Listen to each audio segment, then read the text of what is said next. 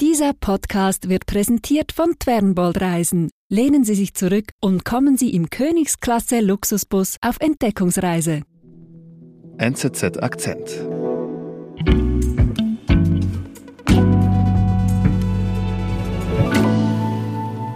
Philipp Gollmer aus der Nachrichtenredaktion ist heute hier bei mir im Studio. Hallo Philipp. Hallo Sebastian. Philipp, stell dir mal kurz vor, du erbst morgen 25 Millionen Euro oder Franken, egal. Was würdest du mit dem Geld machen? Puh, also 25 Millionen ist ja schon, schon unvorstellbar viel für mich jetzt. Ich denke, ich würde mir ein Haus kaufen, vielleicht auch ein zweites, ein Ferienhaus. Mhm. Und den Rest würde ich einfach äh, irgendwo anlegen, mhm. möglichst sinnvoll. Aber du würdest genau. es dir gut gehen lassen, auf jeden Fall. Was wir jetzt nur äh, so hypothetisch besprochen haben, was leider keine Realität bei uns ist, ist aber Realität für die Österreicherin Marlene Engelhorn. Die hat viele Millionen von ihrer Großmutter geerbt. Ich habe ja nichts getan für dieses Erbe, oder? Also ich, ich habe äh, keinen Cent Steuer dafür gezahlt. Und genau mit diesem Thema ist Marlene Engelhorn seit Jahren, kann man mittlerweile schon sagen, immer wieder in den Medien zu hören. Genau, also ich hätte mich ja jetzt gefreut und hätte das ein Haus gekauft. Sie hingegen hat sich viel mehr geärgert über dieses Geld. Das ist wahnsinnig ungerecht und eigentlich auch wahnsinnig undemokratisch. Und findet es auch ein wenig unfair, dass sie das bekommt, weil sie nicht dafür gearbeitet hat. Mhm. Deswegen hat sie beschlossen, dass sie dieses Geld wieder loswerden möchte. Und das macht sie jetzt auch. Marlene Engelhorn hat sehr viel Geld geerbt, das sie eigentlich gar nicht will. Weil der Staat sie nicht besteuert, nimmt sie das nun selbst in die Hand, sagt Redaktor Philipp Gollmer. Ich bin Sebastian Panholzer. Okay, Philipp. Also Marlene Engelhorn findet es unfair, dieses Geld, diese Million zu erben, weil sie selbst nichts dafür getan hat. Aber im Grunde ist ja das doch eigentlich der Sinn, der hintere Gedanke vom Erben, oder? Ja, genau, aber bei ihr ist das alles wie nochmal eine Stufe größer. Mhm. Marlene Engelhorn ist heute 31 Jahre alt und ist eine Nachfahrin von Friedrich Engelhorn. Mhm. Das ist der Gründer des Chemiekonzerns BASF. Das ist der größte Chemiekonzern der Welt. Und er hat auch äh, sich bei der Firma Böhringer Mannheim später dann eingekauft. Diese wurde dann an Roche verkauft für mehrere Milliarden. Mhm. Also es geht um sehr, sehr, sehr viel Geld und von diesem Geld bekommt eben auch Marlene Engelhorn einen großen Batzen ab, sage ich mal. Genau. Sie hat 2019 erfahren, dass sie einen zweistelligen Millionenbetrag erben wird von ihrer Großmutter. Mhm. Und später wird sie noch mehr erben von diesem Familienvermögen. Und recht bald merkt sie dann, dass sie damit nicht zufrieden ist und sie regt sich sogar darüber auf. Mhm. Warum ärgert sie sich eigentlich darüber, dass sie so viel Geld bekommt? Ja, sie sagt, dass sie es unfair findet, dass dieses Geld, das, das nicht besteuert wird. Mhm. In Österreich gibt es keine Erbschaftssteuer, also man kriegt das einfach. Mhm.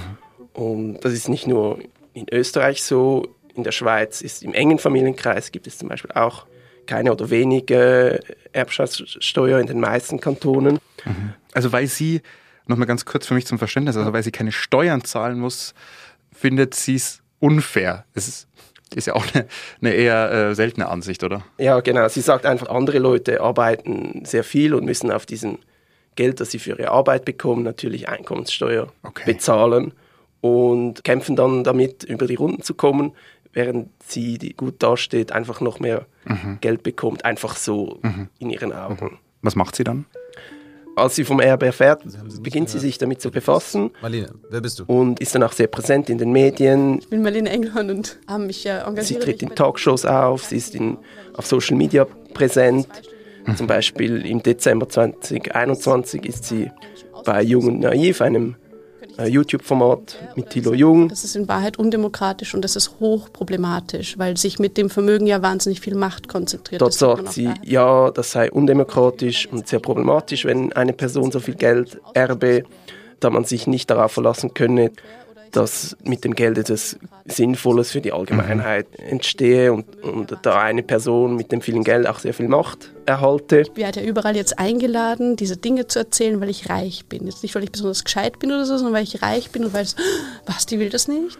Und schlussendlich subsumiert sie, dass das insgesamt gefährlich für die Demokratie sei, weil mit dem Geld man auch sehr viel Macht und Einfluss erhalte. Mhm gleichzeitig. Diese Macht sollte ich gar nicht haben dürfen. Und es sollte nicht meine Entscheidung sein, ob ich sie habe oder nicht. Also wie, wie ist es denn mit der Verteilung des Vermögens jetzt ähm, zum Beispiel in Österreich, wo Marlene Engelhorn herkommt? In Österreich zum Beispiel sagt Marlene Engelhorn selbst, das oberste Prozent besitze die Hälfte der Vermögen. Über die genauen Zahlen wird äh, gestritten. Andere sagen, es ist unter einem Fünftel, wieder andere sagen, es sei mehr. Es mhm. ist halt, das Vermögen ist halt teilweise auch sehr schwierig äh, zu fassen und einzuschätzen bei diesen Umfragen oder Statistiken. Mhm. In der Schweiz zum Beispiel kann man sagen, dass jeder zweite Vermögensfranken wird vererbt mhm. und im Jahr 2020 wurden zum Beispiel 90 Milliarden Franken vererbt. Wow, okay. Und deswegen fordert sie auch, dass sich da irgendwas dran ändert. Ja, sie möchte eigentlich gerne, dass das besteuert wird, Erbschaft und Vermögen. Mhm. Und da engagiert sie sich auch bei einer Gruppe, die heißt Tax Me Now. Was ist das? Ja, es ist so eine Initiative von verschiedenen vermögenden Personen aus dem deutschsprachigen Raum.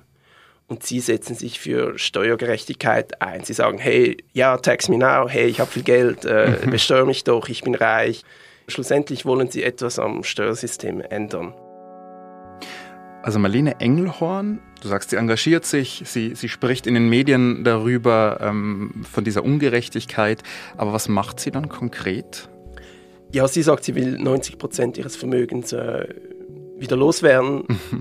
das sind 25 Millionen Euro jetzt mal. Das heißt Spenden? Nein, eben sie will das nicht spenden, weil sie hält das äh, ein bisschen für gefährlich, weil sie sagt, ja, da entscheidet eine einzelne Person halt, was mit dem Geld passiert.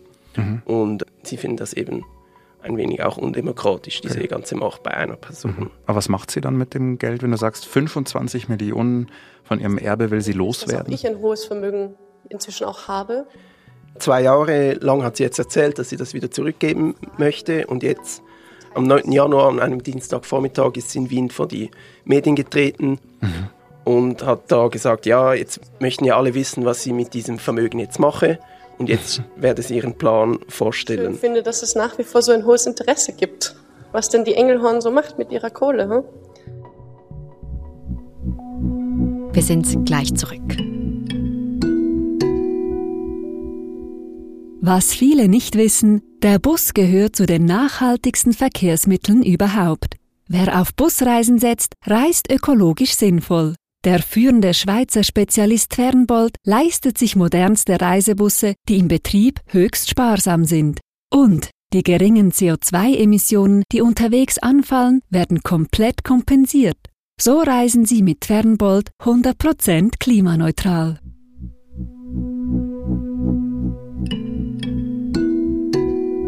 Daher habe ich irgendwann gedacht, vielleicht kann ja ein Bürgerinnenrat so etwas übernehmen. Vielleicht wäre das denn möglich habe mit Menschen gesprochen, ob das eine wahnwitzige Idee ist oder nicht. Und zwar will sie einen Bürgerrat ins Leben rufen. Mhm, ein Bürgerrat, also was heißt das? Er soll sich damit beschäftigen. Also der Bürgerrat, das sind 50 Personen, die zufällig aus den Menschen in Österreich über 16 Jahren ausgewählt werden mhm. sollen und entscheiden, was mit diesen 25 Millionen dann passieren soll. Also die können mit dem Geld quasi machen, was sie wollen? Ja, nicht ganz. Also es gibt schon gewisse Vorgaben. Also das Geld darf zum Beispiel nicht an Personen oder Gruppen gehen, die Aktivitäten verfolgen, die verfassungswidrig sind mhm. oder lebensfeindlich oder menschenverachtend. Sie dürfen auch nicht an eine profitorientierte Gruppe gehen. Aber, aber ansonsten sind sie ziemlich frei. Also sie können das Geld an einer Institution geben oder sie können das Geld auch ins Ausland geben oder sie können es verteilen. Und, und Marlene Engelhorn, also muss sie das dann im Nachhinein noch, noch absegnen, diese Entscheidung? Oder welche Rolle spielt sie dann noch in diesem Rat? Mit der Gründung dieses Rats ist eigentlich ihr Teil erledigt. Sie zieht sich zurück, sie stellt das Geld zur Verfügung und finanziert noch ein bisschen das drumherum. Und ansonsten hat sie jetzt keinen Einfluss mehr darauf, auf die Diskussionen und auf die Entscheidung am Schluss. Okay. Genau, und ab März tagt dieser Bürgerrat, dann mhm. an sechs Wochenenden.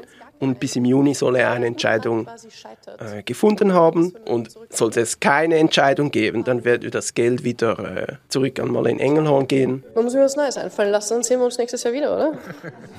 sie hatten auch schon gesagt, ja, dann werde man sich im nächsten Jahr wiedersehen mit einer neuen Idee, was damit geschehen soll. Okay, jetzt hat Marlene Engelhorn eigentlich das geschafft, was sie machen will. Sie hat 90 Prozent von ihrem Erbe ähm, abgegeben zu einer freien Entscheidung. Und was macht sie jetzt? Das heißt, das, was ein bisschen übrig bleibt, ist dafür da, meine Übergangszeit zu finanzieren, bis ich äh, im Erwerbsleben bin und dann.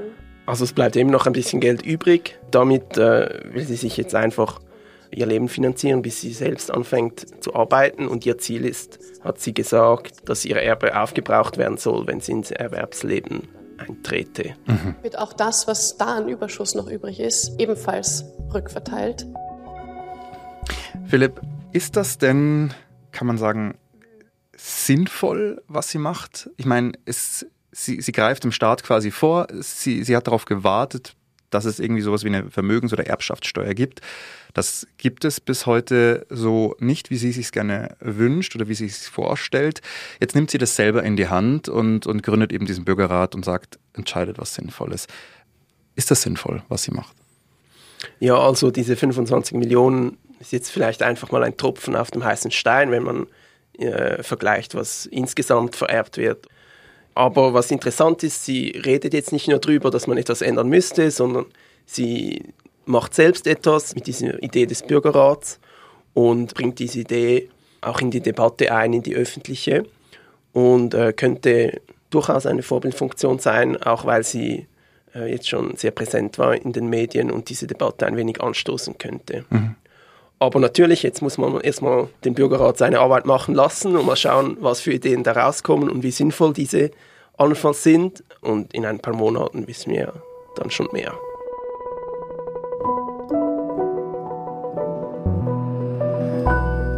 Lieber Philipp, vielen Dank für deinen Besuch im Studio und ja. vielleicht sehen wir uns dann im Juni ja wieder, wenn der Bürgerrat seine Entscheidung bekannt gibt. Genau, ja, sehr gerne.